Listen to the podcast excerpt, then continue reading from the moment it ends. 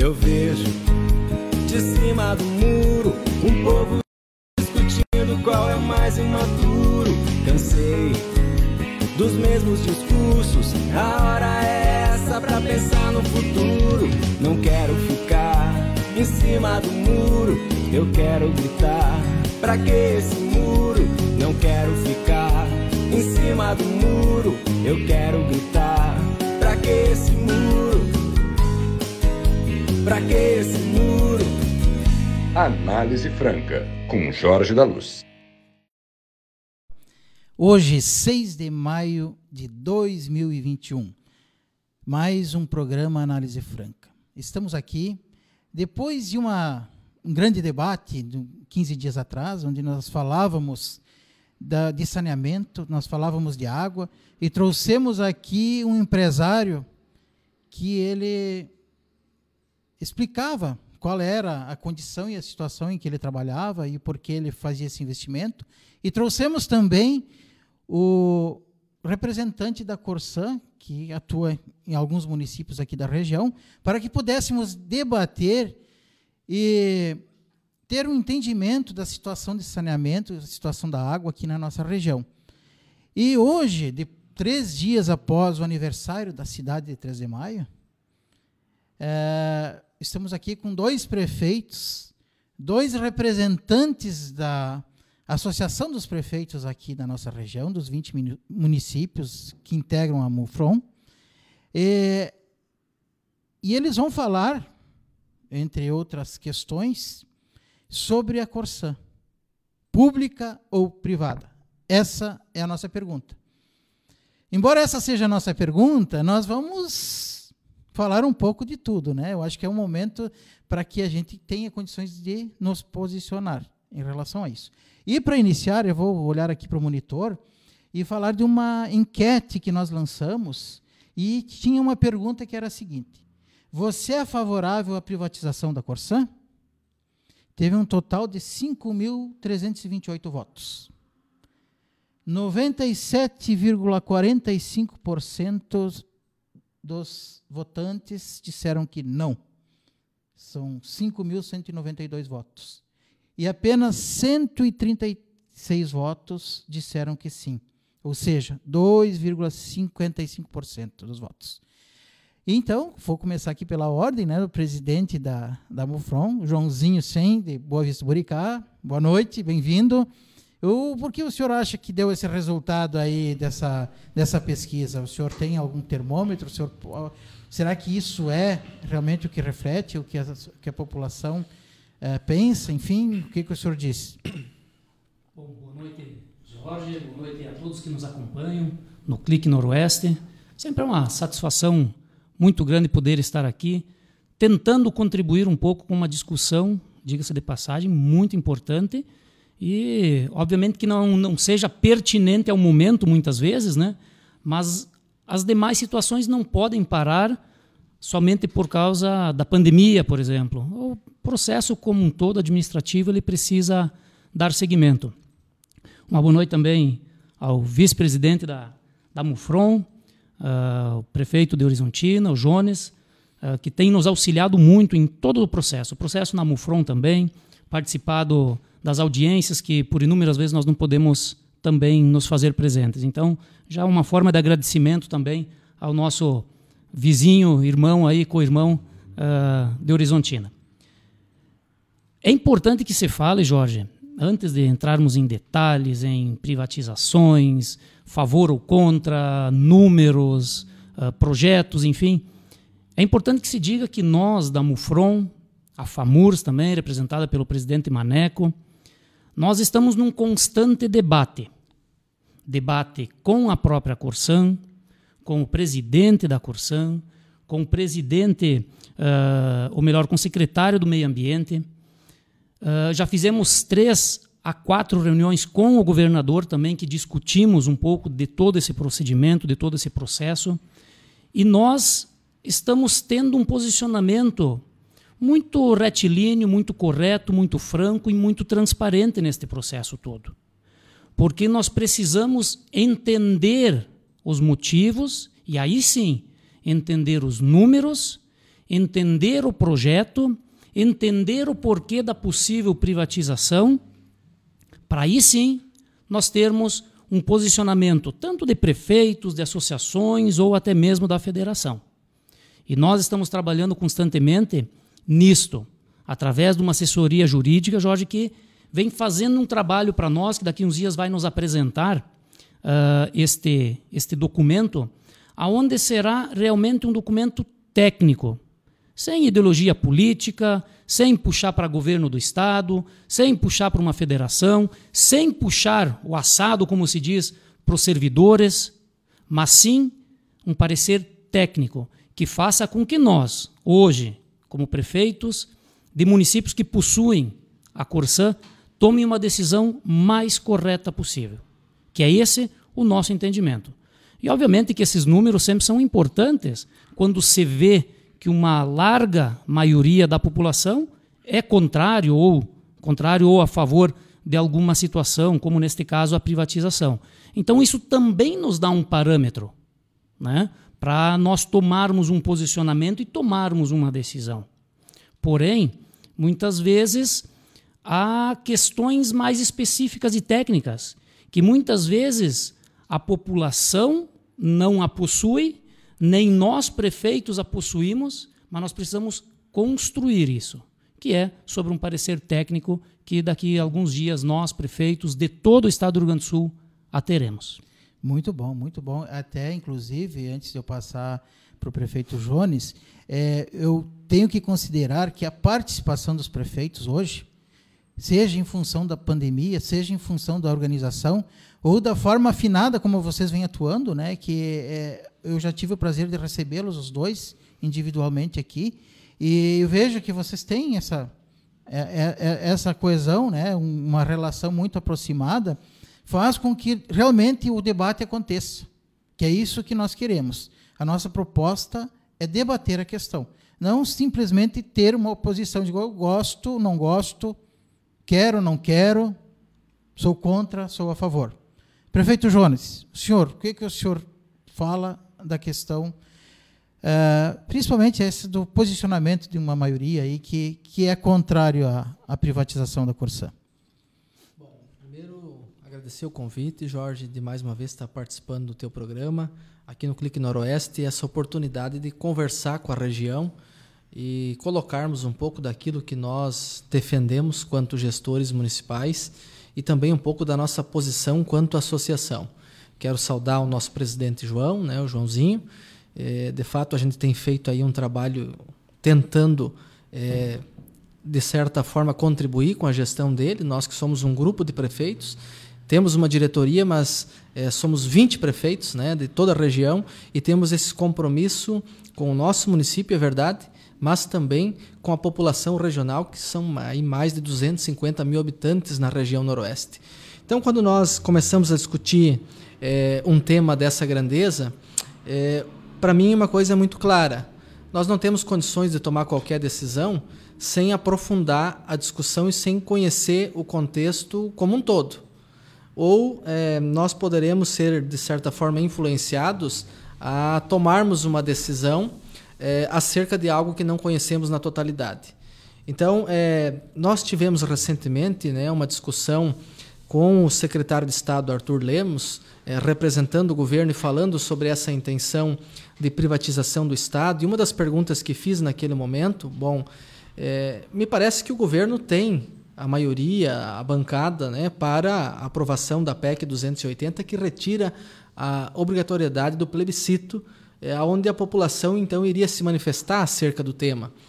É, e uma das alegações que lá foram colocadas pelo governo, da qual eu discordo, é que o governo teria é, essa prerrogativa para os deputados, porque a população não teria condições de debater um tema dessa grandeza.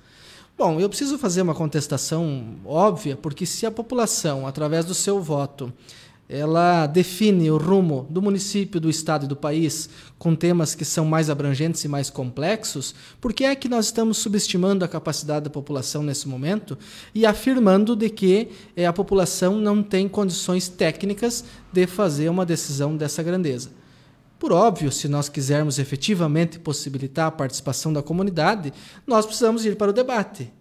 E aí, de forma racional, técnica, como bem colocou o nosso presidente, nós prefeitos, eh, despidos de qualquer vaidade, ideologia partidária, queremos sim discutir esse tema, mas com os números, com os dois lados se manifestando.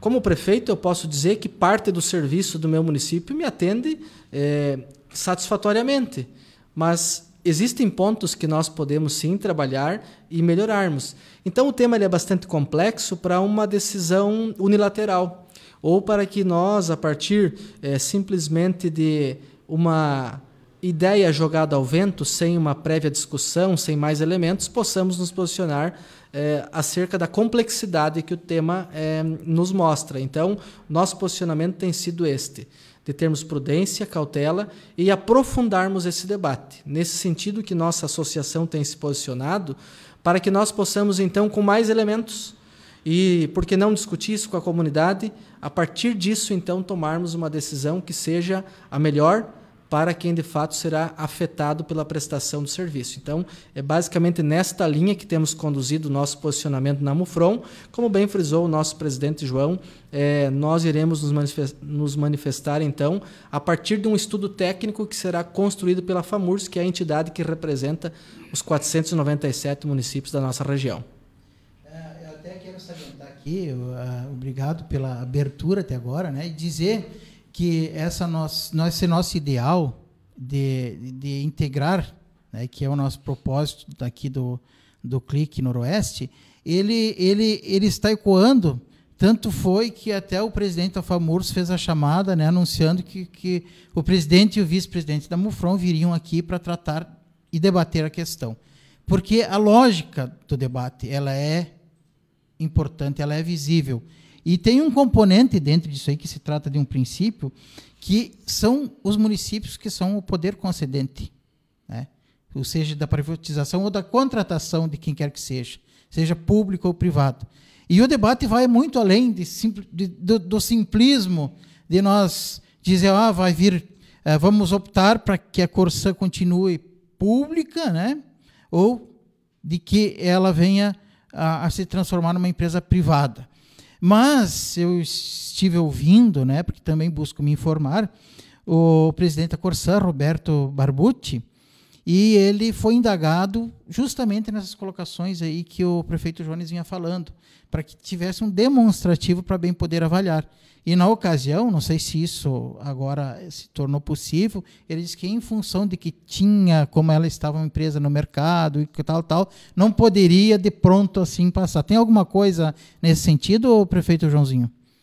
Bom, uh, nem todos os municípios, diga-se de passagem, receberam ainda alguma documentação referente a, a demonstrativos de, de, de, investimentos ou demonstrativos de, do, do fluxo de caixa ou até mesmo resultado do exercício nem todos os municípios o receberam.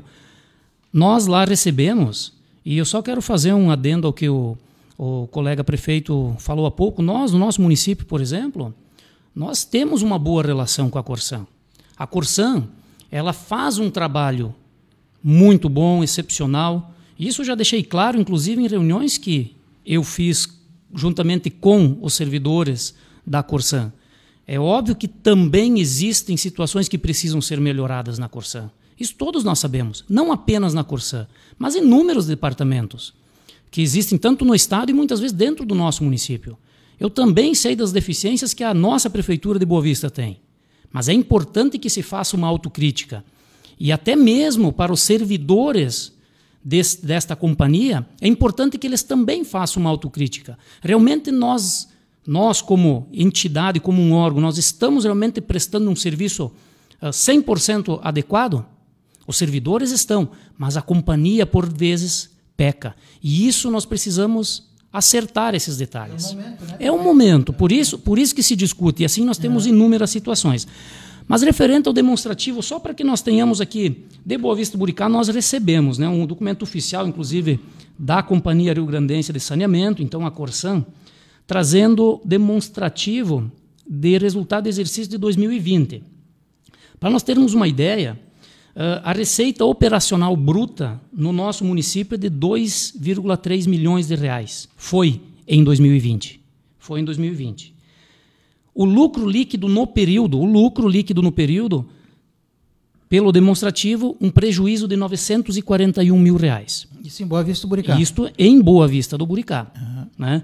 Então quer dizer o quê? Que nem todos os municípios são autossuficientes. São autossuficientes. Então, de que forma este município rompe este, este patamar do negativo para se manter ainda atuando? Municípios maiores que possuem, então, um, um lucro líquido positivo auxiliam os municípios que assim não o têm, como é o caso de Boa Vista do Buricá. O tal do famoso subsídio cruzado. Subsídio cruzado, exatamente. Que auxilia e complementa em muitos municípios, em especial os menores. É, é importante isso, e, e, eu vou passar agora ao, ao prefeito Jones. É, considerando que a nossa região tem 20 municípios, e cinco deles, pelo que eu pesquisei, são os que não têm contrato com a Corsã. Senador Salgado Filho, me corrijam se eu estiver errado, Porto Mauá, Novo Machado, Nova Candelária e Alegria. É? Acho que são esses Perfeito. os municípios né, que não têm contrato com a Corsã. Mas eles estão naquela listagem que hoje, né, como argumento, não, não, por serem pequenos, não dariam lucro para a empresa. E esses que, pela lógica que é o, o, o pessoal que de, defende a não privatização, que sofreriam os danos, porque a, as cidades maiores teriam uh, uma possibilidade de ter um lucro maior, e aí a Corsa hoje investe nos menores para poder bem prestar o serviço, dentro desse serviço que a gente vê hoje, né?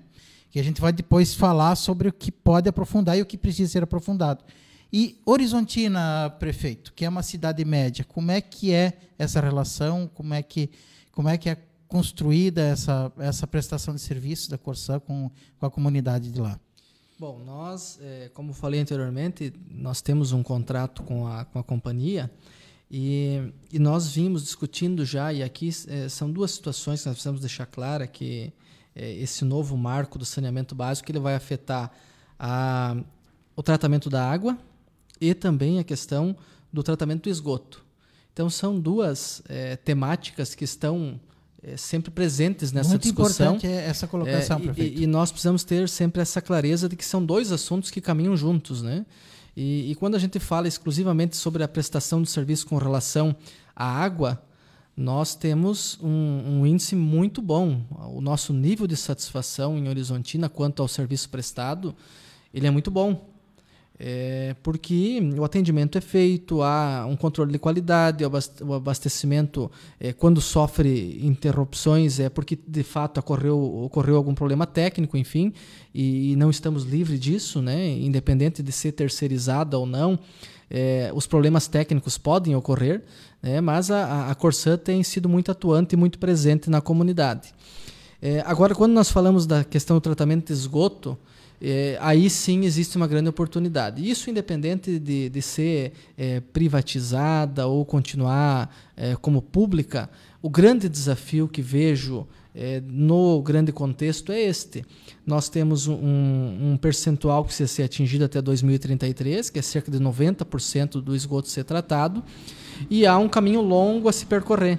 Nós temos, por exemplo, lá um processo que está em andamento, né? Tá se construindo agora a parte de, de tubulações, de canalização, mas a estação de tratamento ela ficou para um segundo momento, para uma segunda licitação. E é, é uma, é uma estação de tratamento da Corsã? Isso. E aí há, há uma grande dificuldade normal, que acontece inclusive para nós prefeitos no poder público, que é a dificuldade para que esse processo seja mais ágil.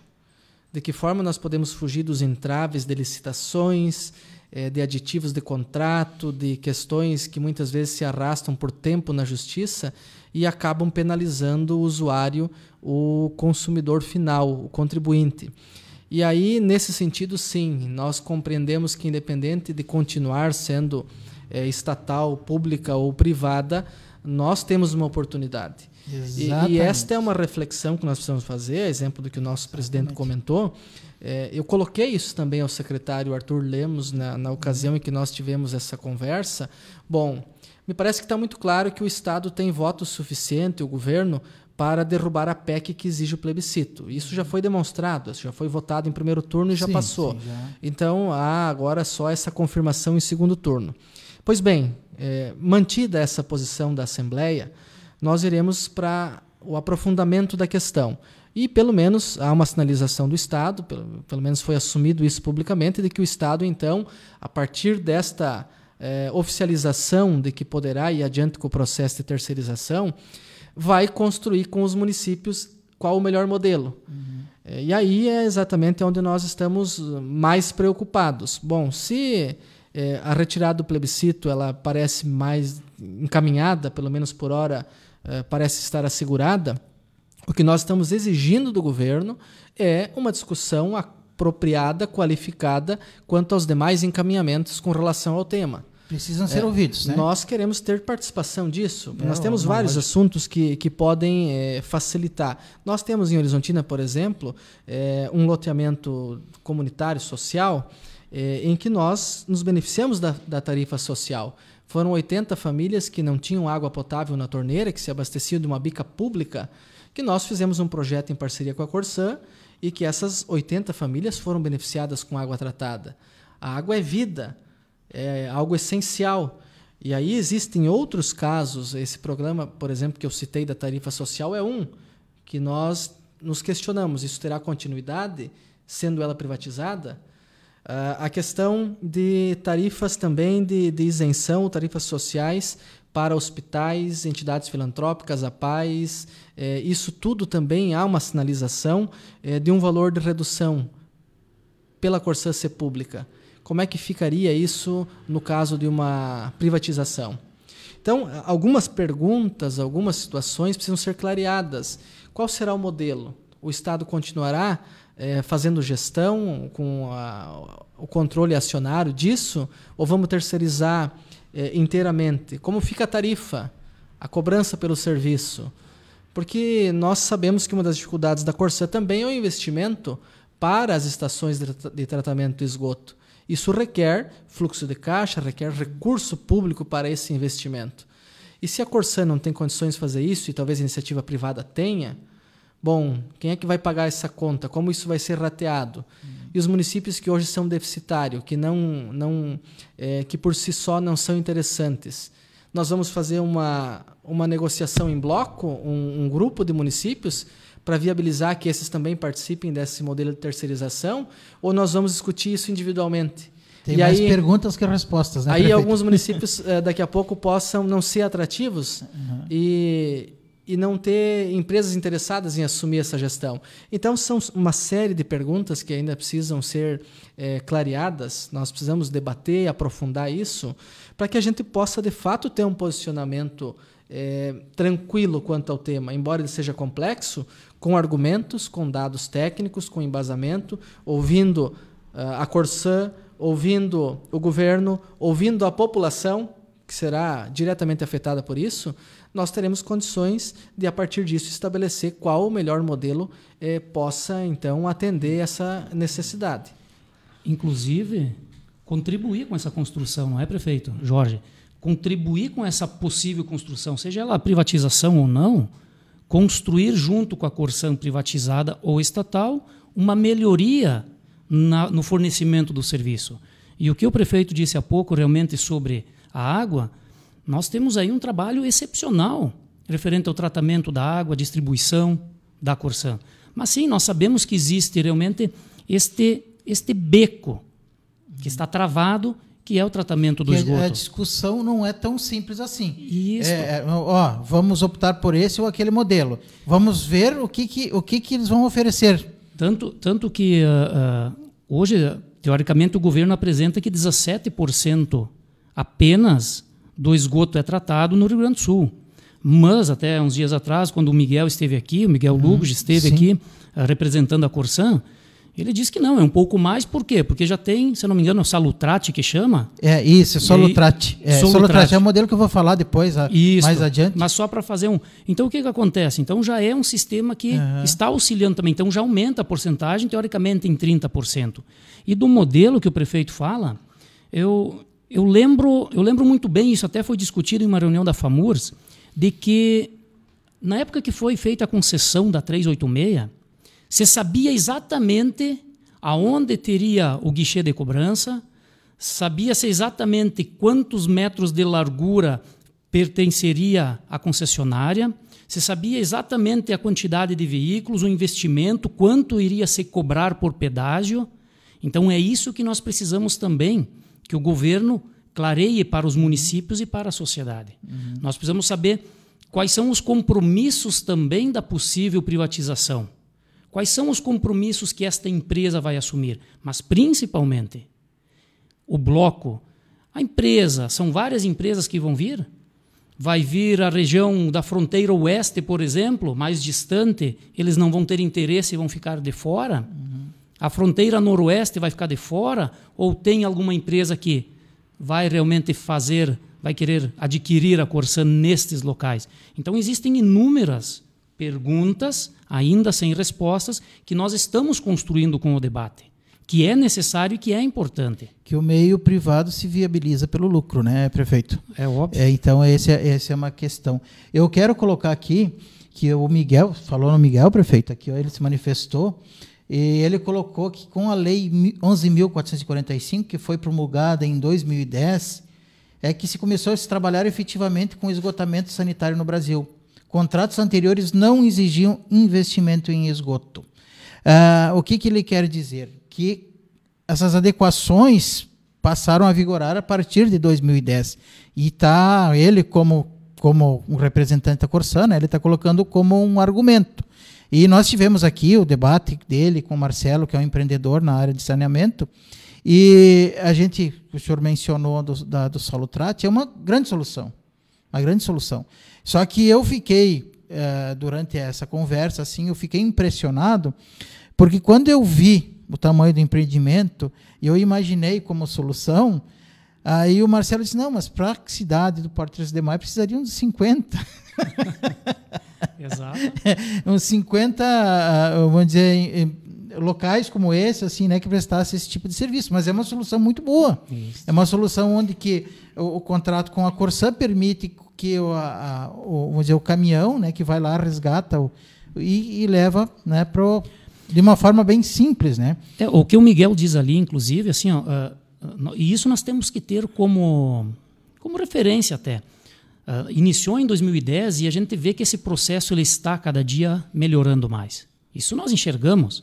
Não, de repente, no meu município lá, mas em alguns municípios já está acontecendo isso. Nós, no nosso município de Boa Vista Buricá, por exemplo, nós, as ligações ativas de esgoto, nós não temos nenhuma. Até porque não existe uma canalização para isso. Então, nós lá, teoricamente, é 0%. Mas tem municípios que já têm, como o próprio prefeito aqui mencionou. Né? Então, assim, ó, o que nós não podemos é ficar adiando ou empurrando. Bom, já se passaram 11 anos. Muito melhorou? Sim. Tem muito para melhorar? Claro que tem. Mas então nós, nós temos aí o marco que prevê para 2033 todo esse investimento. Inclusive é isso que eu quero agora passar para o prefeito Jones, que justamente o argumento do governo é esse, né? O marco regulatório para 2033 para cumprimento de metas. 99% de acesso à água e 90% de acesso a esgotos. Esse argumento se sustenta, prefeito Jones? O senhor acha que está sendo muito abrupta essa, essa colocação, essa proposta e, e, e, e até inclusive só para complementar, né, é, justifica-se inclusive que o investimento hoje da Corsã é em torno de 200 milhões, é, não 300 milhões por ano. E, e eles, para fazer, para cumprir essa meta, requer um investimento de 10 bilhões até 2033, que não seria possível, mais ou menos isso. Só para colocar de uma forma assim. É, o que, que o senhor diz sobre isso, prefeito? acho que a, o ponto principal é, bom, se nós olharmos o histórico de 2010 até é, a presente data, até 2021, nós temos que reconhecer que, embora nós tenhamos um avanço, se seguirmos neste mesmo ritmo, nós não teremos condições de atender o que determina o marco, é, esse novo marco do saneamento até 2033. Isso é fato. Fazer uma comparação direta daquilo que foi executado nesses 11 anos e o caminho que temos a percorrer até 2033 e o que está sendo, tá sendo, investido, essa conta não vai fechar. Então, é, isso é, é algo incompreensível, pelo menos para todos. Né? Fazendo esse comparativo direto, Não há como afirmar e assegurar que sim, que a gente possa chegar em 2033 com esse índice de 90%, principalmente na questão do esgotamento, eh, tratamento do esgoto, atendido. A questão da água até acredito que possa, porque ela vem bem encaminhada, vem sendo bem conduzida e, e, e os investimentos estão acontecendo há mais, há mais tempo e a água tem sido tratada como prioritária. O esgoto é que tem ficado num segundo plano. É, agora, outra questão é. Nós não temos conhecimento, por exemplo, de um plano detalhado da própria Corsã, é, onde ela possa fazer a defesa disso e se comprometa, dizendo: bom, o que eu posso executar até 2033 é isso. Já se fala, inclusive, é, em uma prorrogação de prazo até 2040. Bom, mas nós já estamos começando com a possibilidade de prorrogar para mais sete anos. Tá, mas só que isso é, aí fica contraditório, fica prefeito. Contra... Exatamente. Até porque o próprio presidente da Corsã está propondo. Como é que ele vai defender que a Corsã vai poder oferecer o serviço se ele está propondo a privatização? Exato. É, então, é, é, é, algo meio contraditório, mas o que eu queria colocar, para não fugir da linha do meu raciocínio, é o seguinte: é, nós temos, então, um problema existe um prazo, existe uma meta a ser batida e nós, quanto gestores, quanto alguém que vai se posicionar sobre o tema, gostaríamos de ver um cronograma de execução. Quanto será o investimento? Quais serão é, as obras? Quais serão os municípios que serão, que serão beneficiados? E como isso vai acontecer ao longo do tempo? Um cronograma que possa ser acompanhado, que seja execuível e não que seja algo simplesmente para colocar no papel para dizer que vai ser feito. Então, é, talvez seja, essa seja uma grande pergunta a ser respondida pela própria Corsã. Bom, nós temos condições de fazer. Se nós temos, é, de que forma? Quando? Aonde? Então, essas perguntas todas precisam ser clareadas. Ao mesmo ponto que também compreendo que o governo hoje, pelo menos, ele não tem argumento algum para dizer que a iniciativa privada conseguirá atender dentro desse prazo.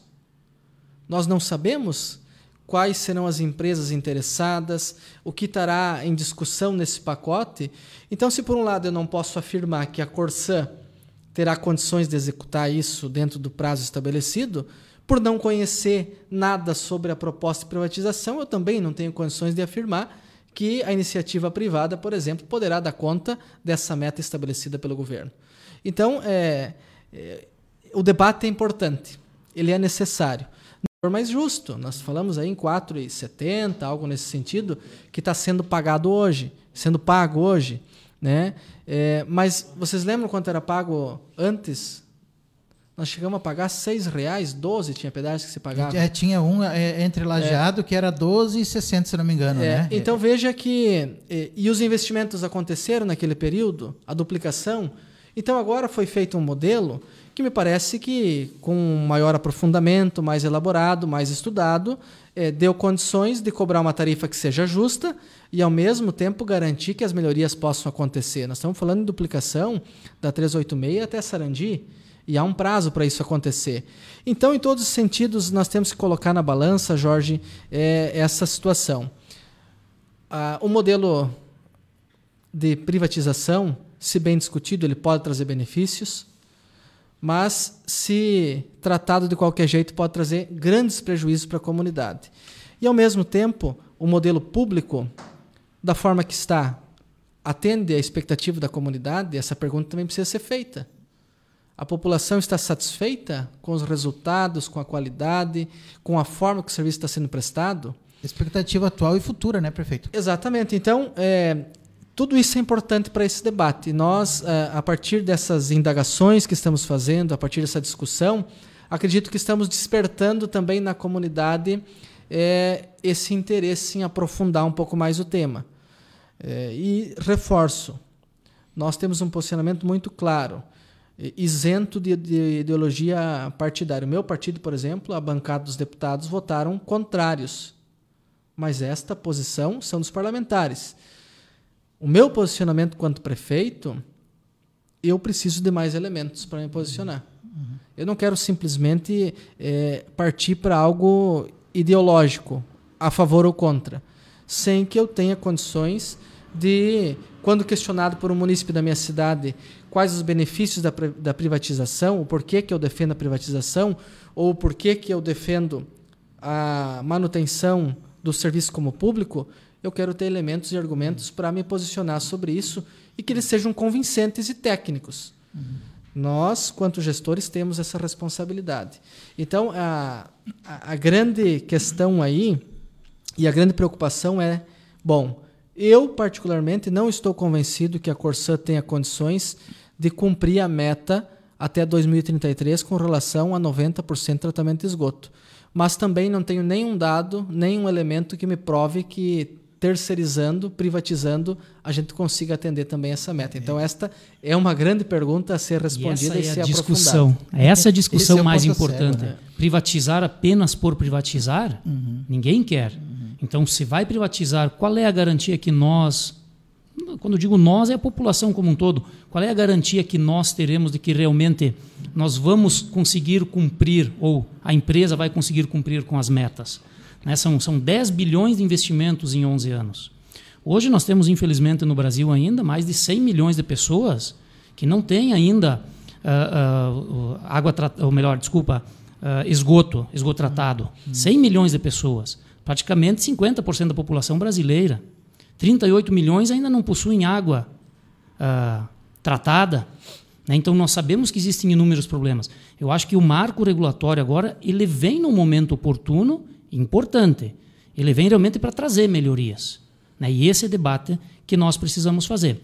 O governo, inclusive, se propõe a ficar com 30% então da Corsan numa possível privatização, até para continuar participando e também dizer que, não, por esta linha, de repente, é mais viável de investimento, por outra linha. Para poder né? ter influência. Também. Eles pensam que com 30% em torno disso, eles vão poder ter influência porque são, serão minoritários os demais e eu não acionistas, posso, no caso. E, né? e, e, tem casos que, que nós não podemos tirar a razão do governo, porque hoje, como prefeito, estando à frente, nós sabemos o quanto burocrático é um processo, por exemplo, de licitação. E nós sabemos que existem inúmeros casos, por exemplo, que a Corsan fez uh, licitações para reposições de caixa d'água. Né? 15 caixas d'água foram feitas licitação. A empresa ganhou, a primeira empresa ganhou, então a licitação, a segunda não concordando com, com aquela licitação, entrou na justiça. E está enrolando um processo de licitação de 15 caixas d'água por praticamente um ano. Enquanto que a população está precisando que aquela melhoria seja feita. Então nós sabemos dos entraves, infelizmente, que existem no setor público, enquanto que no privado não tem todo esse entrave. Inclusive dos 200 bilhões que são pagos em questões trabalhistas ao ano também, né, pela Corsan. Essa é uma discrepância, né, se tratando de serviço público com vários direitos e, né, e salários até razoáveis, é, não dizendo que, que, que, seja bom, mas, mas esse também é um, vamos dizer, um ralo onde sai o dinheiro público. Até para fazer um adendo à, à, dívida, à dívida trabalhista, a, a, média anual da dívida trabalhista é 200 milhões, que nem você disse, Jorge. Uhum. Nos últimos cinco anos, foram um bilhão de dívida uh, trabalhista paga pela Corsan. Uh, só que, obviamente, a, a, os servidores da Corsan, os sindicatos bem organizados, inclusive, da Corsan, do Sindiago, enfim, eles trazem alguns dados que dizem o seguinte: não, espera aí, 40% das uh, dívidas trabalhistas são de, de funcionários terceirizados. 40%. Né? Então tem que se considerar isto também. Mas, obviamente, 60% ainda de 200 milhões é muito. Ainda são milhões. 120 milhões. Né? Então existe, infelizmente, uma, um, uma dívida trabalhista aí considerável. Né? É. Uh, eu quero me dirigir à audiência e dizer que é importante que vocês se manifestem, porque esse debate franco, um debate de alto nível, onde não é um debate, porque na verdade a gente está uh, eh, elaborando, né, vamos dizer assim, construindo uh, as questões ainda que ainda são obscuras em muitos pontos, né? Vocês mesmos, prefeitos aqui colocando, olha isso aqui, eu não posso me posicionar porque realmente não tem um dado significativo para isso. Mas a oportunidade, ela demonstra que existe essa exigência do momento. E vocês, prefeitos, vocês estão hoje uh, tomando, vamos dizer, à frente dessa situação. Porque será a partir dos prefeitos e a partir da movimentação da população que os deputados vão ter um entendimento e vão seguir um rumo, né? O próprio prefeito Jones estava falando, o partido PDT, do qual ele faz parte, até agora foi contrário, mas o prefeito ainda está olhando. O, o prefeito Joãozinho é do MDB, uma maioria eu acho que é favorável, é, mas o prefeito está olhando. Então, isso é ponderar. Isso é criar o, o debate é, para que seja algo para propor uma solução. Há de se lembrar que foi votado apenas a PEC da privatização, ou melhor, tirando o plebiscito, melhor Isso, para não consultar a, po a população. Né? Isso, né? exatamente. Então, a retirada do plebiscito. A privatização ainda é um segundo momento. É, estamos no debate agora para ver o que. É, exatamente. Até inclusive, os, eu vou le, a, a levantar aqui alguns princípios que, que norteiam esse ideal de privatização, né? que diz o seguinte: primeiro, água bem público. Tá? As cidades são o poder concedente. Não são princípios que, que segundo os, os proponentes aí, é, vão nortear isso. A adaptação dos contratos até 2022. Isso que nós estamos falando agora, né? Que ainda não se sabe nada e até 2022, que é ano que vem, querem deixar tudo estabelecido. Uh, vamos propor metas de qualidade. Quais são essas metas, né? Quais são? O que que, que onde isso se ajusta? Ah, e o incentivo à participação privada, que é aquilo, né? O governo pretende, né, pelo menos estimou em 30%, em torno de 30%, e concedeu o resto à iniciativa privada.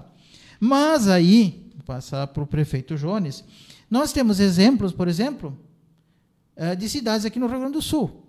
Se for falar de Uruguaiana, é um, próximo, um péssimo exemplo de privatização, segundo as pessoas que são usuárias, né, as pessoas de lá de Uruguaiana. Aí já falam que em São Gabriel foi bem sucedido.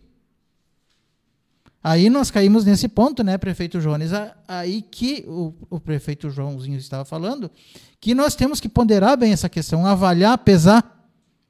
E o que, que o senhor tem, assim, eh, vamos dizer assim, uh, em relação aos parlamentares do seu partido, as pessoas com quem o senhor circula, uh, vamos dizer assim, contextualizado em razão disso aí?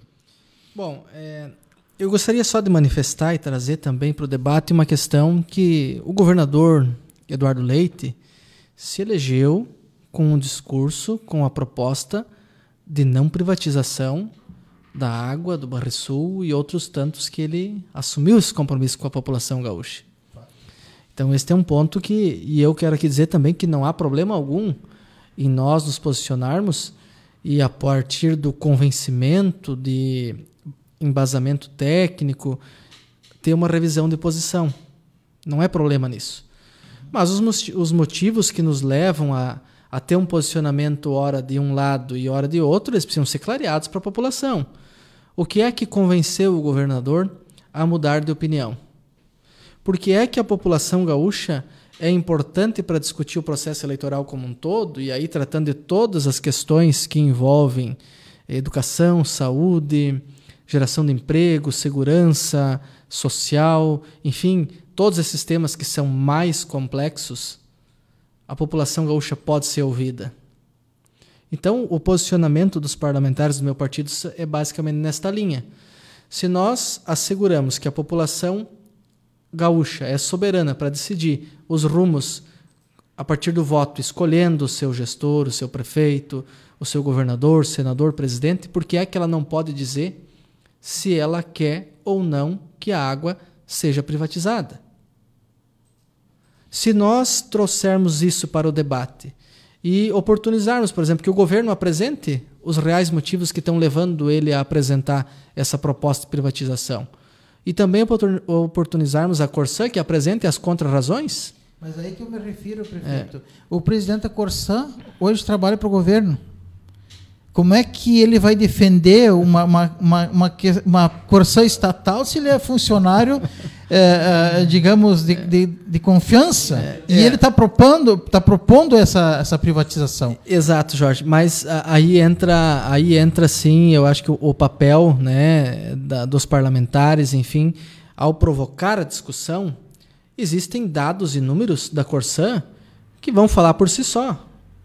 Se ela é superavitária, como se fala, se anunciou aí que ela foi superavitária em 480 milhões em 2020. Esses números são reais? São verdadeiros? Por que é que nós estamos nos desfazendo, então, de um serviço que está sendo, é, que está trazendo lucro, teoricamente, para o Estado? Qual a intenção de privatizar? Então, é, é nesse sentido que os parlamentares é, têm discutido, e eu penso que esse debate ele é pertinente, né, que nós devemos oportunizar que a população, que é quem de fato paga hoje os, pela, pelo serviço, a tarifa mensal dói lá no bolso do, do chefe de família, da mãe de família. Por que é que nós não queremos ouvir eles agora? O que é que nós estamos querendo esconder nesse processo? Eu fiz outra pergunta ao secretário de governo Arthur Lemos. Bom, considerando que o processo de privatização não passe, não vá adiante, qual a posição do governo para que nós possamos melhorar a qualidade do serviço prestado pela Corsã? O que é que o governo apresenta até agora que já foi debatido com a Corsã e que não foi atendido? Porque esse governo já está aí há quase três anos. Em três anos, o que é que se tentou fazer e executar que não foi possível? Quais foram os resultados, as metas que não foram batidas pela Corsã nesses três anos? Então, isso tudo precisa ser colocado à mesa. E é exatamente nesse sentido, nós temos experiências bem-sucedidas e temos experiências que não foram bem-sucedidas de privatização. Mas aí que está, como falou é. o prefeito Joãozinho, mal encaminhadas, né? Privatizações mal encaminhadas. Se tu não sabe onde tu vai, tu não sabe onde tu vai chegar. Exatamente. Então, é exatamente isso. É, eu tenho insistido nessa linha porque eu penso que a partir desse debate, a partir é, de nós trazermos esses atores para discussão, vamos ouvir o governo. O governo, pela primeira vez, e há de se ressaltar isso, chamou os prefeitos para uma conversa prévia. E eu quero aqui enaltecer esse gesto do governo, do secretário Arthur Lemos, que recentemente eh, tivemos, através de uma reunião virtual, a oportunidade de, pelo menos, compreender um pouco mais das intenções do governo. Não, qual é que é a intenção do governo nesse momento? a intenção a movimentação dos prefeitos, né? Exato. A intenção do governo, bom, nós não estamos aqui discutindo como vamos privatizar, nós só estamos colocando na discussão a necessidade ou não da PEC, né, da, da de fazer o plebiscito. É isso que está em discussão. Se o, o parlamento sinalizar a retirada do plebiscito, o governo vai adiante com o processo e aí então nós vamos ouvir os prefeitos, construir, discutir. É, mas com esses prazos apertados, como já foi colocado, 2022 tem que ter contrato formatado, tem que ter modelo pronto. Uhum. Vai dar tempo para fazer tudo isso? Uhum. É, estamos atropelando? Há algum interesse obscuro? Há alguma situação não que não está sendo evidenciada agora pelo governo? É a questão do ano eleitoral, ano que vem? Enfim, essas perguntas começam a aflorar. E, e aí nós, quanto prefeitos, temos que nos posicionar. Eu vou então, ler aqui só um pouquinho, Joãozinho, uh, prefeito Joãozinho. Aqui, o, a Janice Schneider, uh, internauta que colocou aqui, porque a indústria privada não se interessa por lugar ou região onde ainda não tem esgotamento sanitário. Uh, a Talvione Kretschmer, uh, com reforma trabalhista, praticamente findaram ações. Isso eu acho que em resposta à questão de antes, né? Isso, isso que e nós levantamos. Janice Schneider, vender para que se está dando lucro? É, nós temos que ter a ciência de que, como nós falamos antes, apenas 17%, que é o que o governo anuncia, possui uhum. apenas tratamento de esgoto.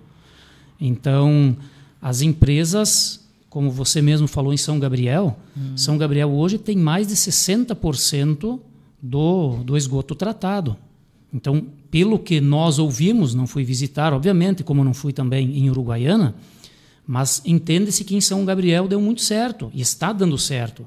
São Gabriel, com praticamente 60% então do, do esgoto tratado. É um percentual considerável e muito alto, totalmente uh, diferente do restante do, do Rio Grande do Sul.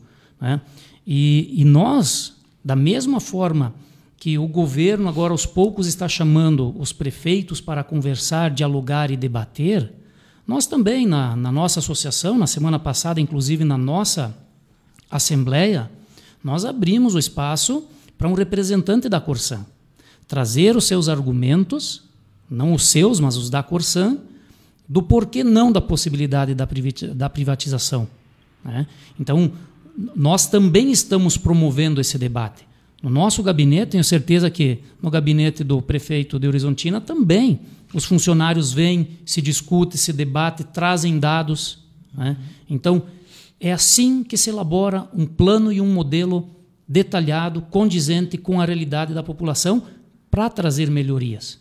É assim que se constrói, conversando, discutindo e trazendo, em especial, informações que até hoje nós ainda, infelizmente, não a possuímos. Mas é o que nós esperamos, que se a PEC agora em segundo turno uh, for aprovada novamente, e que aí sim se traga dados reais, importantes, para tomar este posicionamento, como diz o prefeito. Eu tenho a impressão uh, que a questão da PEC praticamente está encaminhada. Né? Isso já não adianta a gente ficar chovendo no molhado que não vai resolver. Eles já indicaram isso e possivelmente irão confirmar. Mas aí eu coloco, né, vocês estão com toda razão, os dois prefeitos aí, nos seus posicionamentos, que são muito semelhantes, inclusive, né? Parece que trabalham juntos. é, é, a discussão ela é profunda. Né? É, quando a gente for ver a questão de saneamento e puxar exemplos, por exemplo, eu não vou, se eu estiver errado, alguém me corrija aí, mas me parece que o Piauí foi um dos estados que privatizou e teve que depois voltar a assumir alguns municípios no interior porque não deu certo, porque, porque a empresa privada não conseguiu. Ah, se eu estiver enganado de estado, eu sei que é um estado do Nordeste, se não for o Piauí nas adjacências, é por, por ali, por aí. É no Brasil. É no Brasil. E nós temos, por exemplo, um exemplo que nem Nova Candelária, o prefeito Jorge esteve aqui, ele, através da questão de poço artesiano, ele, ele é autossustentável na questão né, de, de, de oferta de água e está trabalhando com, uh, já bem encaminhado, né, o tratamento do esgoto da cidade. Né, com uma espécie de cooperativa, acredito que seja uma cooperativa, né, trabalhando lá num município pequeno. Então, o, a, a fórmula ou a forma não é a questão. A questão, acho que aqui nós chegamos no consenso, é o encaminhamento. E para isso que precisa haver o debate, né? Pode falar, prefeito. Não, bem, bem tranquilo mesmo, só para complementar de Nova Candelária, realmente, é. Nova Candelária há muitos anos vem fazendo isso, trabalhando para o tratamento uh, do esgoto. Então, todos os prefeitos que passaram deram continuidade a este processo. E o que você disse antes, uh, uh, Jorge, dos impactos né, que, que, que, que, dizem que, com, que nós precisamos ter, né, os impactos que nós teremos, os 10 bilhões de investimentos nos próximos 11 anos, a geração de empregos, então, com a possível privatização, nós entendemos também que no momento que nós tivermos um investimento maior, um incremento maior de uma empresa particular privada, quando se há um investimento maior, tem-se mais obras, é óbvio que se cria mais emprego e mais renda. Então, este impacto é um impacto muito positivo.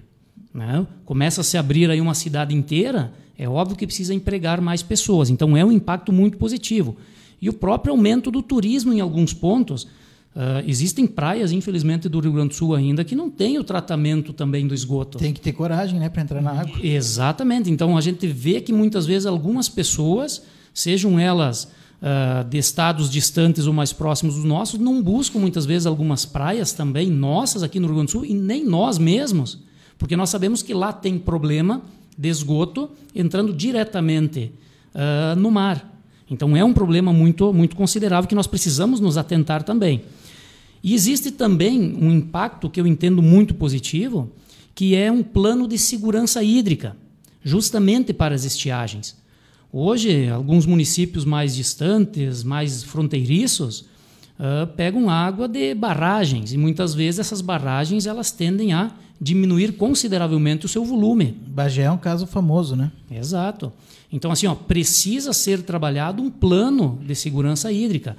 E nisto a gente vê que pode existir com uma possível privatização, porque terá-se um investimento maior, e o que é importante. Então, a empresa privada poderá sim fazer um investimento maior para este plano também de segurança hídrica. Né? Prefeito Jones, eh, eu gostaria só de, de, complementar, e o prefeito João, com propriedade, coloca uma situação que afeta, por exemplo, os municípios do litoral gaúcho, que aí afeta turismo, afeta a qualidade da água, uh, mas trazer para a nossa realidade regional, nós a, a, falta de tratamento de esgoto tem o seu reflexo na área da saúde. Com certeza. Qual é a qualidade da água? Como é que esse produto está chegando, embora tenha todo o tratamento adequado pela Corsan? O que é que nós estamos bebendo a partir dos dejetos que população, nós, uhum. estamos lançando aí é, nos rios que abastecem. É questão a, de saúde pública, né? É questão de saúde pública. Então, é, esse investimento, ele certamente vai trazer um reflexo positivo e é importante. Aqui eu quero destacar é, que essa iniciativa de estabelecer uma meta, uma data para nós resolvermos o problema do tratamento do esgoto é salutar, é essencial, é necessário, é louvável, porque vai trazer uma condição de um ganho em qualidade de vida com redução de gastos que hoje são despendidos pelos municípios para o tratamento da saúde.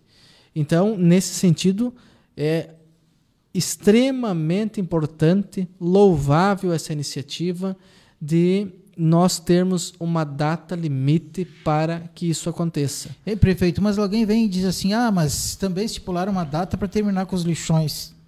E muitos não cumpriram, por exemplo, né? Mas mesmo assim é importante ter essa data, mesmo que é. tenha que se, se ajustar por um mas Exato. Se, ajustaram, né, é, é, se é. nós trabalhar, Jorge, sob essa ótica de que existe uma data e nós vamos postergar ela depois ou não vamos cumprir, as coisas não vão acontecer. É verdade. É, nós temos, por exemplo, um exemplo, é, uma situação, nós assumimos em 2017, no primeiro governo, quando era vice-prefeito, nós tivemos exatamente no primeiro dia do governo, a partir daquele momento estavam proibidos todos os convênios com entidades né, a, a, lei de responsabilidade, responsabilidade, fiscal, do marco regulatório, que proibiu os convênios e repasses que os municípios faziam para entidades.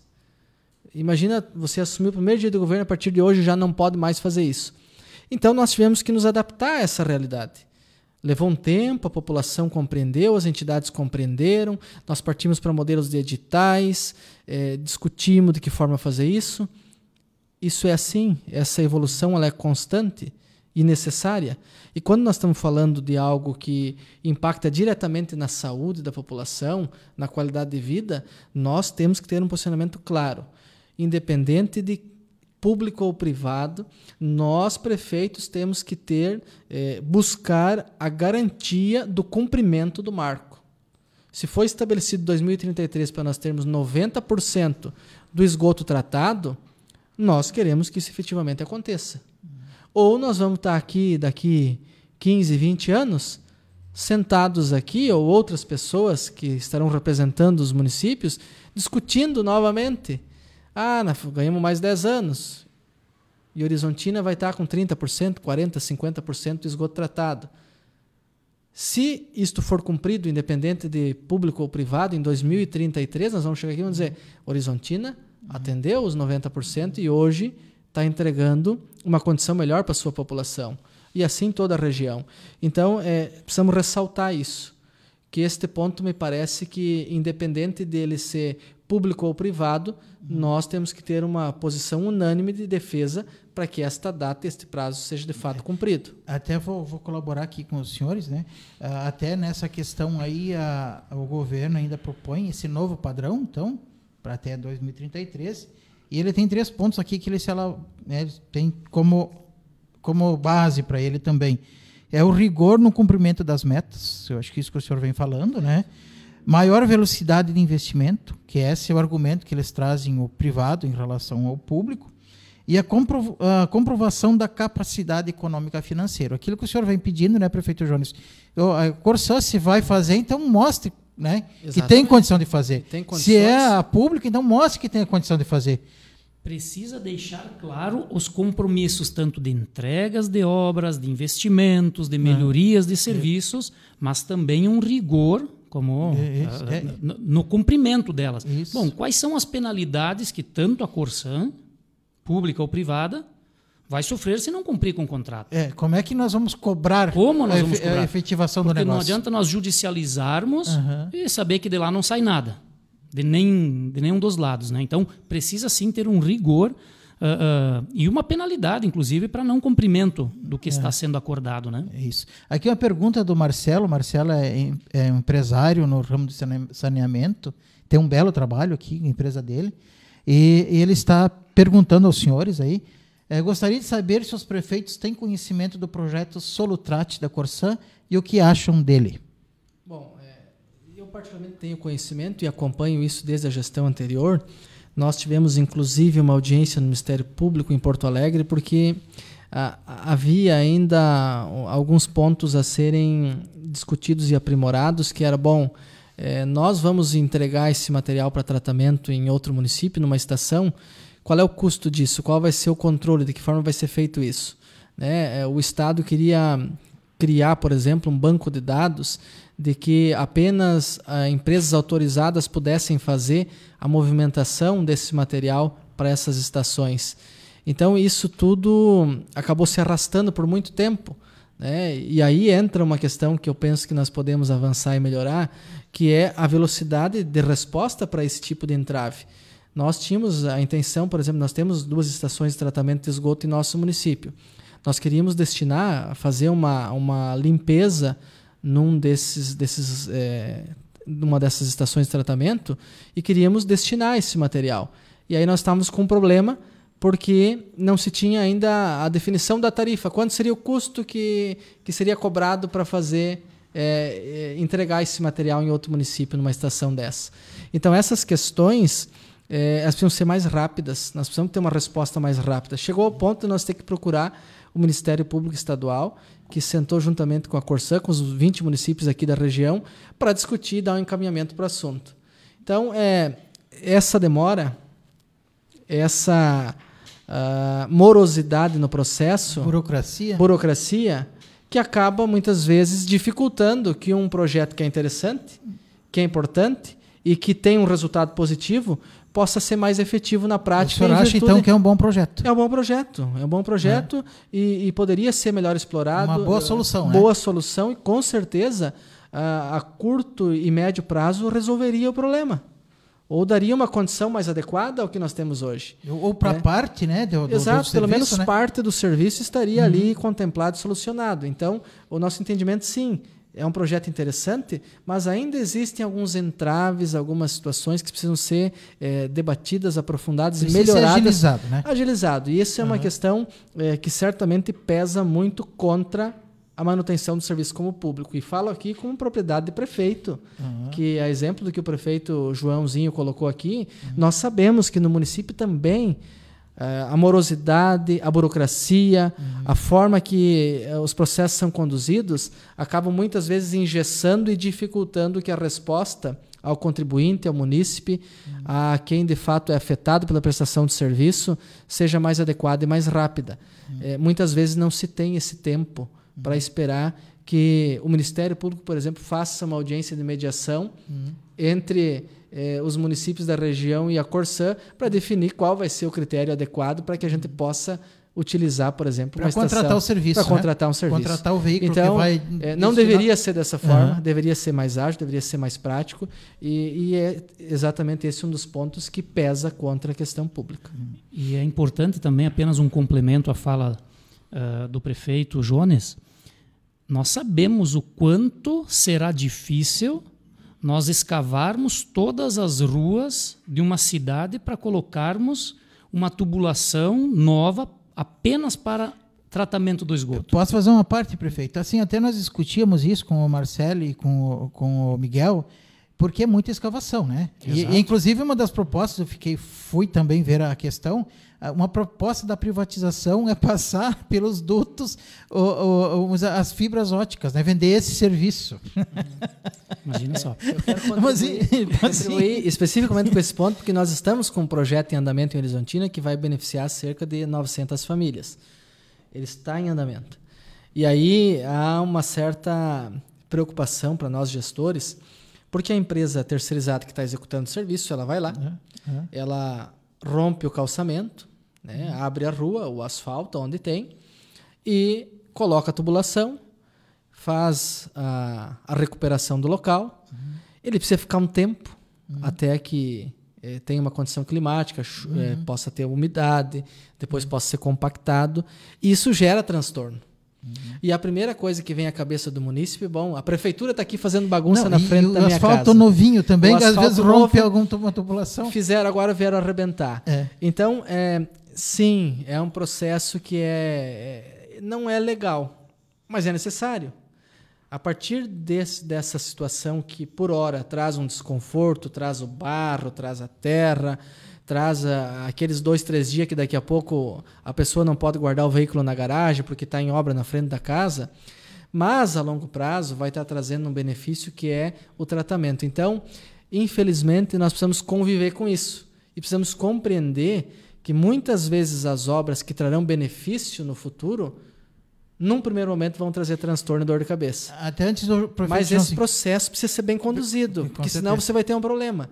E nós tivemos, por exemplo, em alguns casos, nós tivemos que ligar para a Corsan e eles vão dizer, olha, o pessoal começou o trabalho lá e tem morador reclamando que não está contente com a forma que está sendo conduzido o processo. Então, é necessário sempre esse, esse acompanhamento de É perto só para que para eu passar para o senhor, isso. prefeito Joãozinho, eu só queria considerar aqui o seguinte: primeiro, vejam bem, a gente está falando de um trabalho de escavação, enfim, de tubulação e tal, e o Solutrate não tem nenhum problema quanto a isso. Seria uma solução barata, boa, Não, acessível. É justamente E aí, só para concluir, já passar para o senhor, o senhor mesmo, quando esteve aqui, e a gente conversou, o senhor falou que lá em Boa Vista do Buricá tem um, um problema de evasão em alguns do, do- do- da, da, da água Pluvial. A água pluvial, né? Mas sim, Isso. é, e acaba né, é, tendo problema em alguns bairros lá e acaba alagando também, né?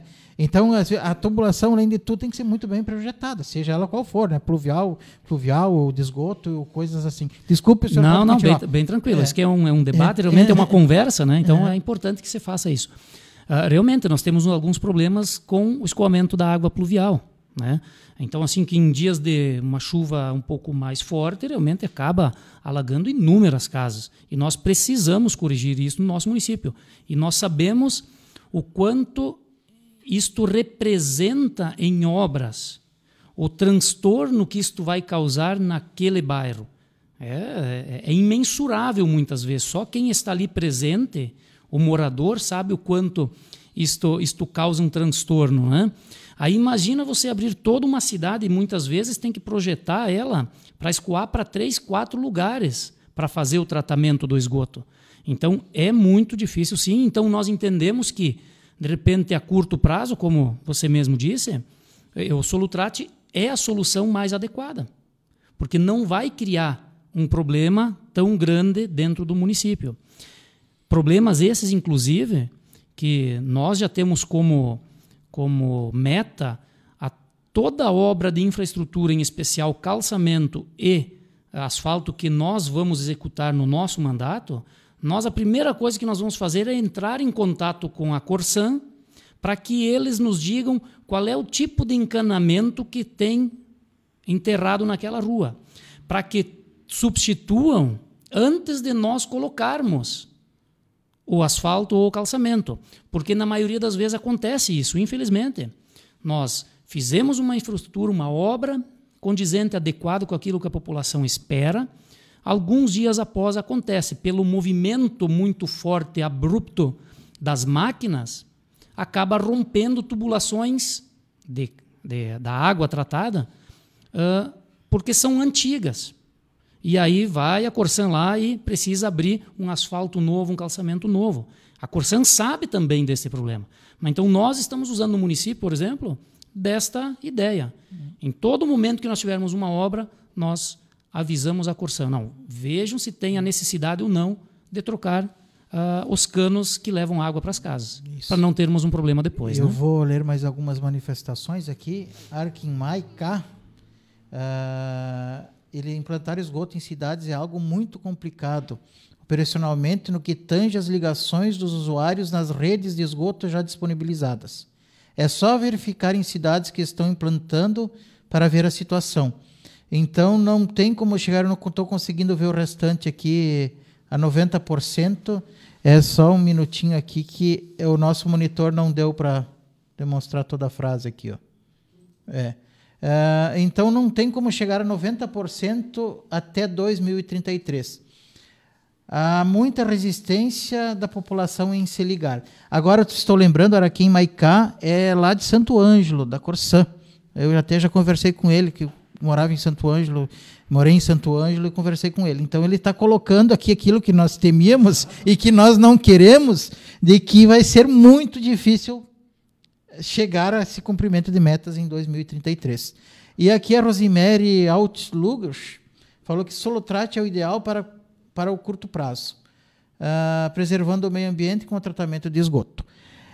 E podemos seguir o debate nessa linha, mas eu tenho aqui algumas colocações para colocar aqui, algum, como se fossem palavras assim que se contradizem, né? Então, de um lado, o prefeito Jones tem o serviço essencial, né? Então, que isso seria um argumento importante para o serviço público, e a outra é a prestação do serviço eficiente. Tá? Como se fossem se contrapor. O outro prefeito Joãozinho tem a privatiza, né, dizem, privatiza-se mal. Né? E isso é a questão que os senhores estão colocando aqui. Não, não, não norteia bem a linha do trabalho, não se explica bem e tal. E a outra necessidade de fazer. Esses são os contrapontos, eu acho que, que é o nosso debate aqui. Temos que chegar, então, em 2033 com a situação X. E por isso, talvez, essa ânsia faça com que a gente privatize mal. E dentro dessa linha, vocês podem debater, tem mais algumas coisas aqui, pode começar, então, o prefeito Jones, ou o prefeito Joãozinho, pode ser o senhor. Tá? Não, bem, uh, é. sim, uh, bem, bem tranquilo. Por isso, eu, vou um pouquinho mais além. Não podemos esperar 2033. Uhum. Nós não podemos esperar o final do ano, uhum. deste ano. Uhum. Eu acho que isso tem que ser tomado um posicionamento muito uh, retilíneo, muito transparente quanto a isso. Bom, vai se privatizar? Então, nos tragam quais são os possíveis resultados, os benefícios que os municípios terão. Não se privatiza? Quais são os resultados? Isso está fora de época. Nós estamos focados na pandemia, estão falando da, da, questão de saneamento, e aí tem o marco que tem que ser cumprido. Né? Exato. É, é muita coisa né, para nós pensar. Então, até muitas vezes, uh, uh, em grandes empresas, eles fazem um trabalho social também. Nós temos inúmeros exemplos aqui. Eu vou citar, por exemplo, obviamente que não tem nada relacionado ao tratamento de esgoto aqui, mas se nós pegarmos uma grande empresa, por exemplo, que nem a Libem, essa empresa ela faz um, um, um trabalho social enorme para a comunidade, para a região. É uma empresa de grande porte. Então eu tenho certeza absoluta também que se a Corsan privatizada for e for de uma grande empresa, ela também fará um trabalho social. Até de repente nós teremos a tarifa social. Uhum. Por que não? Uhum. Nós não podemos dizer isso, né? Mas nós sabemos que as grandes empresas também fazem. Visa lucro, é óbvio que vai visar lucro. Uhum. Né? Mas também eles têm esse, esse trabalho esse, social esse dentro da comunidade. O senhor concorda com isso, prefeito Jones? O que eu penso sobre essas posições que parecem ser bastante divergentes, divergentes entre si, é que é possível encontrar um meio termo entre elas. Uhum. Ter a compreensão de que a água é um bem essencial e é um serviço essencial, acredito que todos nós temos. Mas, ao mesmo tempo, nós também, enquanto clientes, queremos que o serviço seja prestado de forma a atender a nossa expectativa. Então, há de se buscar, nesse contexto, é, um ponto que seja comum, um ponto que atenda à expectativa, tanto de quem defende algo como essencial, como também aquele que defende é, que a qualidade do serviço seja preponderante.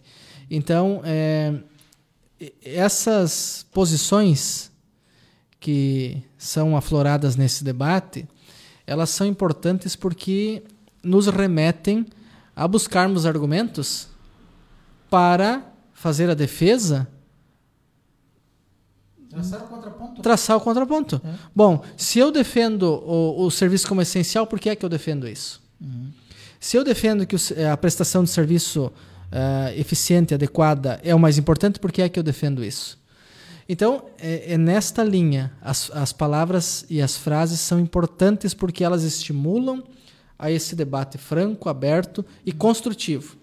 E eu quero aqui, é, mais uma vez, destacar que o nosso posicionamento aqui, embora tenhamos os partidos políticos, uhum. nós temos feito esse debate e essa construção na nossa associação nesta linha de aprofundar a discussão, de trazer mais elementos para o debate e que a gente possa tomar um posicionamento técnico uhum. que assegure que, por exemplo, por que é que nós não podemos construir um modelo em que seja privatizado, por exemplo, mas que contemple dentro deste programa algo que se comprometa, a exemplo do que tem a Corsa hoje, com as áreas sociais. Uhum. Por que é que nós não podemos assegurar isso numa construção? Tem que ser bem Documentar, né? estabelecer isso é, como um é. critério. Então, existem mecanismos, existem ferramentas, existem formas para que isso aconteça. E é exatamente isto que nós, quanto gestores, queremos aprofundar com o Estado e esperamos, pelo menos foi sinalizado. Né? A gente vem sofrendo um pouco, quero trazer uma outra pauta agora.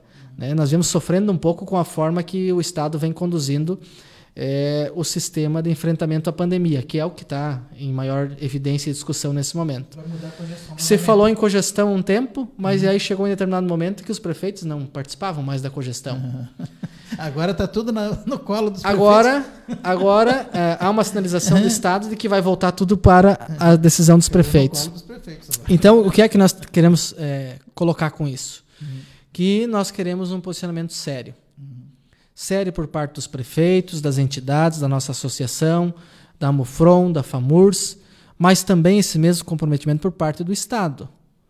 Se nós vamos ter vez e voz para essa discussão, nós queremos dar a nossa opinião, o nosso posicionamento. E não que simplesmente o Estado venha com um modelo pronto e que, por ter a garantia de ter a maioria na Assembleia, empurre isso goela abaixo para a população. Então nós estaremos atentos e iremos nos manifestar fortemente nesta linha.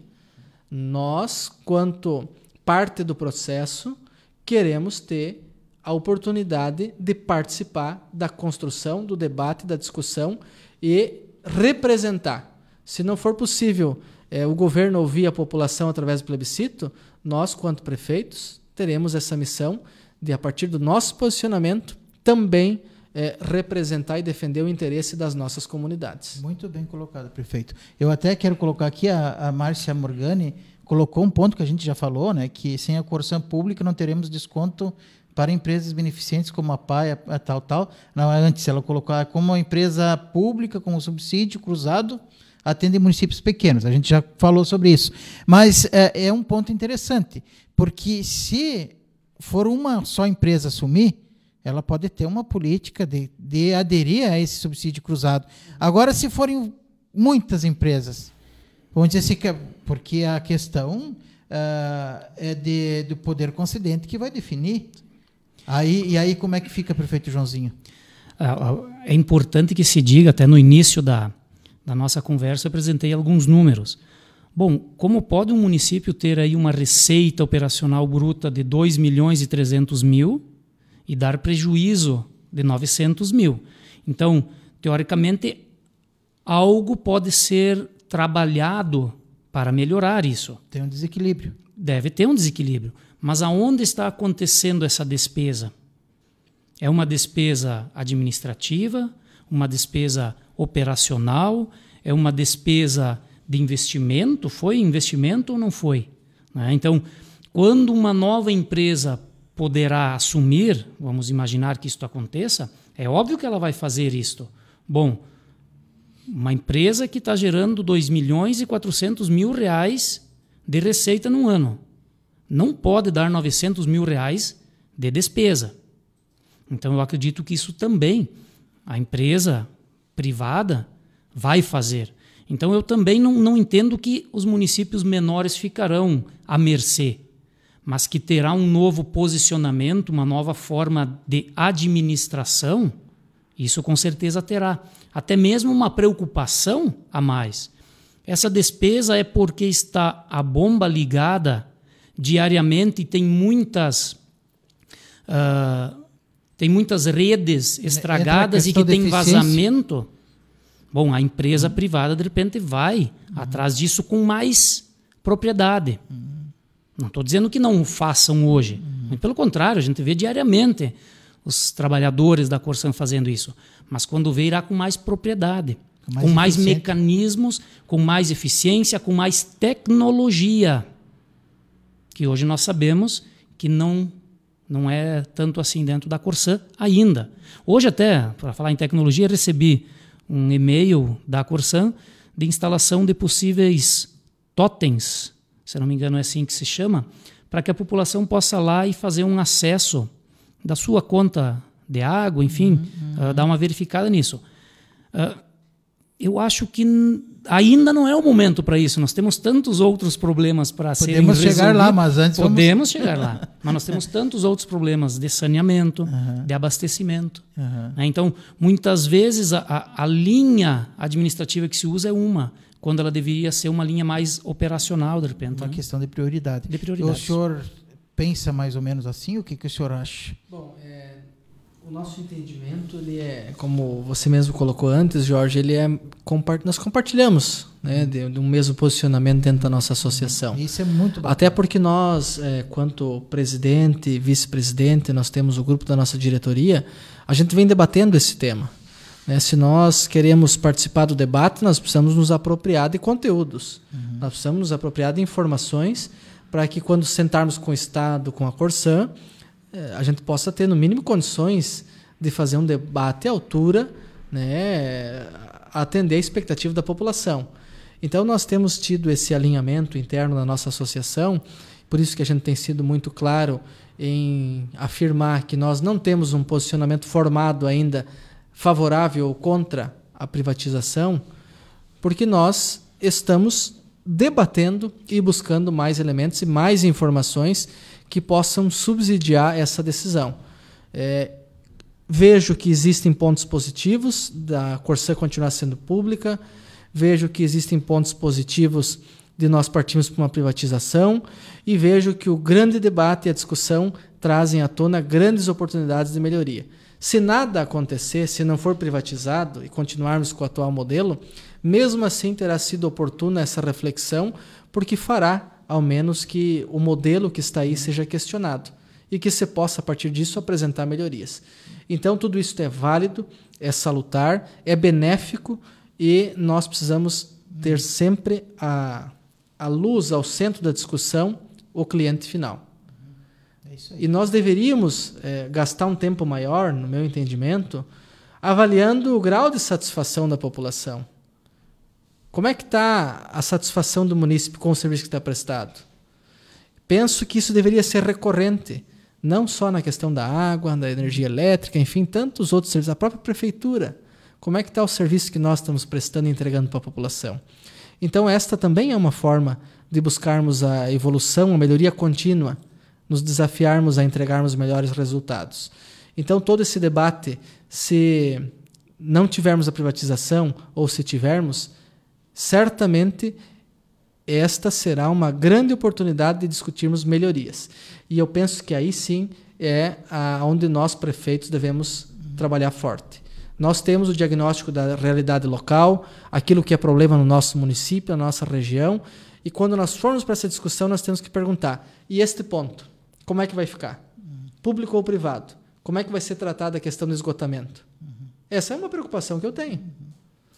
A questão da água eu já falei. O serviço está satisfatório, estamos sendo muito bem atendidos pela Corsã e não, vê, não, não teria dificuldade de, da manutenção. Uhum. Mas o esgotamento, o tratamento do esgoto é algo que me preocupa quanto Precisa gestor. avançar, né? Nós precisamos avançar. E essas perguntas, esse debate é que nós queremos. Eu quero que o senhor aproveite já para fazer as suas considerações finais agora, já emendando aí junto da, do, da sua fala agora, né? Jorge, é sempre um prazer muito grande vir até o Clique Noroeste e, e trazer para a discussão, para a pauta, assuntos que são relevantes e pertinentes para toda a população. E nós não estamos falando aqui apenas de uma situação que afeta a Horizontina, que é o município do qual estou prefeito. É uma situação que vai afetar todos os municípios do estado. Todos nós teremos é, impactos a partir de qualquer que seja a decisão que seja tomada pelo Estado, pelos parlamentares gaúchos. Continuando com o modelo que está, nós é, teremos que traçar um plano para atendermos o marco até 2033. Se migrarmos para a privatização, nós teremos que ter um plano claro de como isso também vai ser atendido. Então, a discussão é oportuna. Eu quero agradecer mais uma vez o convite. Foi uma satisfação enorme estar aqui, né, debatendo contigo, com o prefeito Joãozinho, é, trazendo um pouco daquilo que nós temos discutido internamente na nossa associação. E penso que através dessa representatividade é que nós vamos conseguir melhores resultados. Vou dar só um exemplo. Se nós formos tratar da privatização é, individualizada, cada município tiver que fazer a sua, o resultado não será tão positivo e tão bom quanto se nós fizermos isso com os 20 municípios da região. Vai até 2033 para acertar o modelo. Exato. É, mas, mas é, eu penso assim que a, a, a discussão a discussão e o debate vão possibilitar uhum. que a gente possa avançar nessa construção, se esse for o modelo definido pelo parlamento. É, então, é, nós vamos precisar. Não há como fugir dessa discussão. Esse é um ponto que eu quero aqui ressaltar. E agradecer a você e ao Clique Noroeste por terem oportunizado isso. Porque até então, essa discussão tem ficado a nível de Porto Alegre, de Assembleia, de deputados, e recentemente nós fomos ouvidos pelo Estado acerca do que nós estamos pensando sobre isso mas é um dos, dos primeiros momentos que nós estamos tendo para falar abertamente sobre este assunto, que é tão importante e emblemático, difícil de se ter um posicionamento. É o primeiro momento que nós estamos tendo isso de falar em nome da associação para a comunidade regional. Então, quero agradecer o teu programa, essa oportunidade e agradecer também nosso presidente e, enfim, a todos aqueles que nos acompanharam e nos colocarmos mais uma vez à disposição para sempre que julgarem necessário estarmos aqui debatendo aquilo que for de interesse da coletividade. Muito obrigado pela oportunidade. Agradeço, senhor presidente. Agora pode finalizar aí, por gentileza. É, nós teríamos um pouco mais até de assunto aí para tratarmos, mas ah, agradecer, Jorge, novamente a oportunidade de expormos um pouco do nosso pensamento e dizer que nós, como associação, nós somos pluripartidários. Então, quando nós tomamos uma decisão, é uma decisão pelo bem maior, não por ideologia política, por ideologia partidária. E nem por conveniência. E né? nem por conveniência. Então, as nossas decisões como associação, elas são voltadas realmente ao que é o anseio da população. Assim é a FAMURS. A FAMURS, que representa 497 municípios do Rio Grande do Sul, todos os prefeitos opinam, indiferente de partido. Nós temos, uh, nós temos uh, partidos e deputados que votaram contra o plebiscito, mas que aqui na nossa região, ou em regiões próximas, são favoráveis. Então, isto é um debate constante e importante para nós continuarmos cada vez mais. Uh, a água, há de se pensar que ela sempre será um bem público. Ela nunca vai deixar de ser um bem público. Então, indiferente de privatização ou não. E dizer também, eu conheço lá uh, todos os servidores da Corsan. Fazem um trabalho excepcional. Só nós que convivemos e sabemos o quanto uh, os trabalhadores o fazem. Mas a Corsan, como companhia, muitas vezes deixa a desejar. Então não é nem culpa muitas vezes dos servidores, mas sim da companhia. Então é um debate importante que nós vamos fortalecer cada vez mais, Jorge. É um debate que nós precisamos aprofundar, não só aqui em 3 de maio, na nossa região, mas a nível estadual. Isso nós estamos fazendo. Daqui uns dias nós teremos então uh, um parecer técnico que vem da FAMURS, que nos representa, que nós somos então parceiros também. E em cima disso, se for necessário a região tomar um posicionamento ou cada município pensar isoladamente, não tem problema. Mas que nós levaremos isso sempre olhando para a população, do que realmente ela precisa e necessita, isso nós vamos fazer. Então, obrigado novamente a você, obrigado a todos que nos acompanham também nessa noite e que com certeza essas discussões são de grande valia para toda a comunidade. Uh, eu quero, antes de, de eu de dar o meu, meu, fazer meu cumprimento aos senhores prefeitos, eu quero dizer que se porventura ficou algum comentário sem que a gente falasse aqui, mas serão vistos, os prefeitos olharão com certeza, né? E, e esse espírito, esse espírito que vocês trazem aqui para o programa, é esse o vetor que faz com que a gente faça as coisas acontecerem dessa forma. Se vocês não tivessem essa liderança, esse, é, é, não fossem proponentes e não quisessem estar no debate, vocês não viriam. Vocês estão aqui. E da nossa parte, nós temos orgulho e a honra de dizer que nós vimos um movimento, estamos vendo um movimento que, que não se compõe nem do executivo nem do legislativo do estado, mas que se compõe das forças dos municípios e que está fazendo frente hoje às decisões tomadas. Nós podemos reclamar e dizer e afirmar com toda certeza que o prefeito, o presidente, o governador, muitas vezes, é, ele não está sensível a uma situação ou ele não abre um certo diálogo nisso, naquilo, mas os prefeitos por força de organização, estão conseguindo se fazer notar. Isso se vê pela FAMURS, isso se vê pela MUFRON, e se vê pela organização e principalmente por essa coesão que vocês estão tendo como prefeito e vice de partidos distintos e que eu sei que os demais, o prefeito aqui de Três de Maio também faz parte da, da direção, é, e, e outros prefeitos mais, e ano que vem troque, serão outros, e a coisa vai continuar. Porque a nossa situação, a nossa situação é a situação da região. Não é a situação de Boa Vista do Buricá ou a situação de Horizontina ou de 3 de Maio. Nós estamos trazendo um debate de uma, uh, vamos dizer assim, um encaminhamento estadual que vai refletir muito aqui. E, e, e a grande notícia de tudo isso, que a gente iniciou com aquela pergunta Corsã pública ou privada, que o debate continua, mas ele continua mais profundo.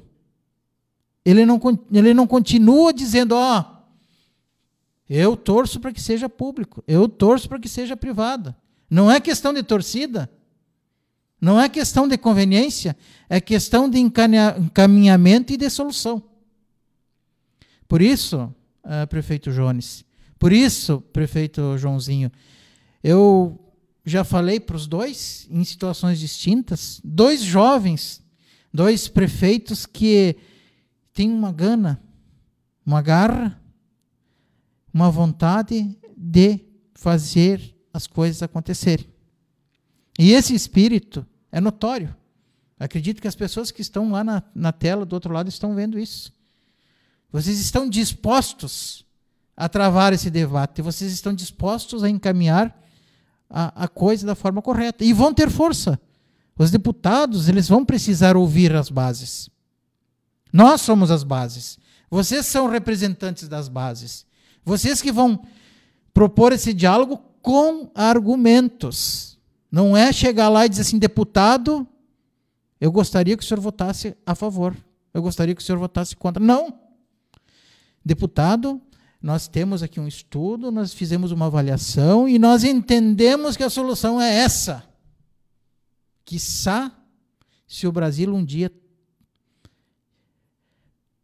se perceba assim, que as coisas acontecem quando a gente procura uh, os parâmetros das coisas e que a gente tem argumentos para isso. Estou muito feliz por vocês terem vindo e acredito que o debate vai continuar, tá bem? Muito obrigado e até a semana que vem.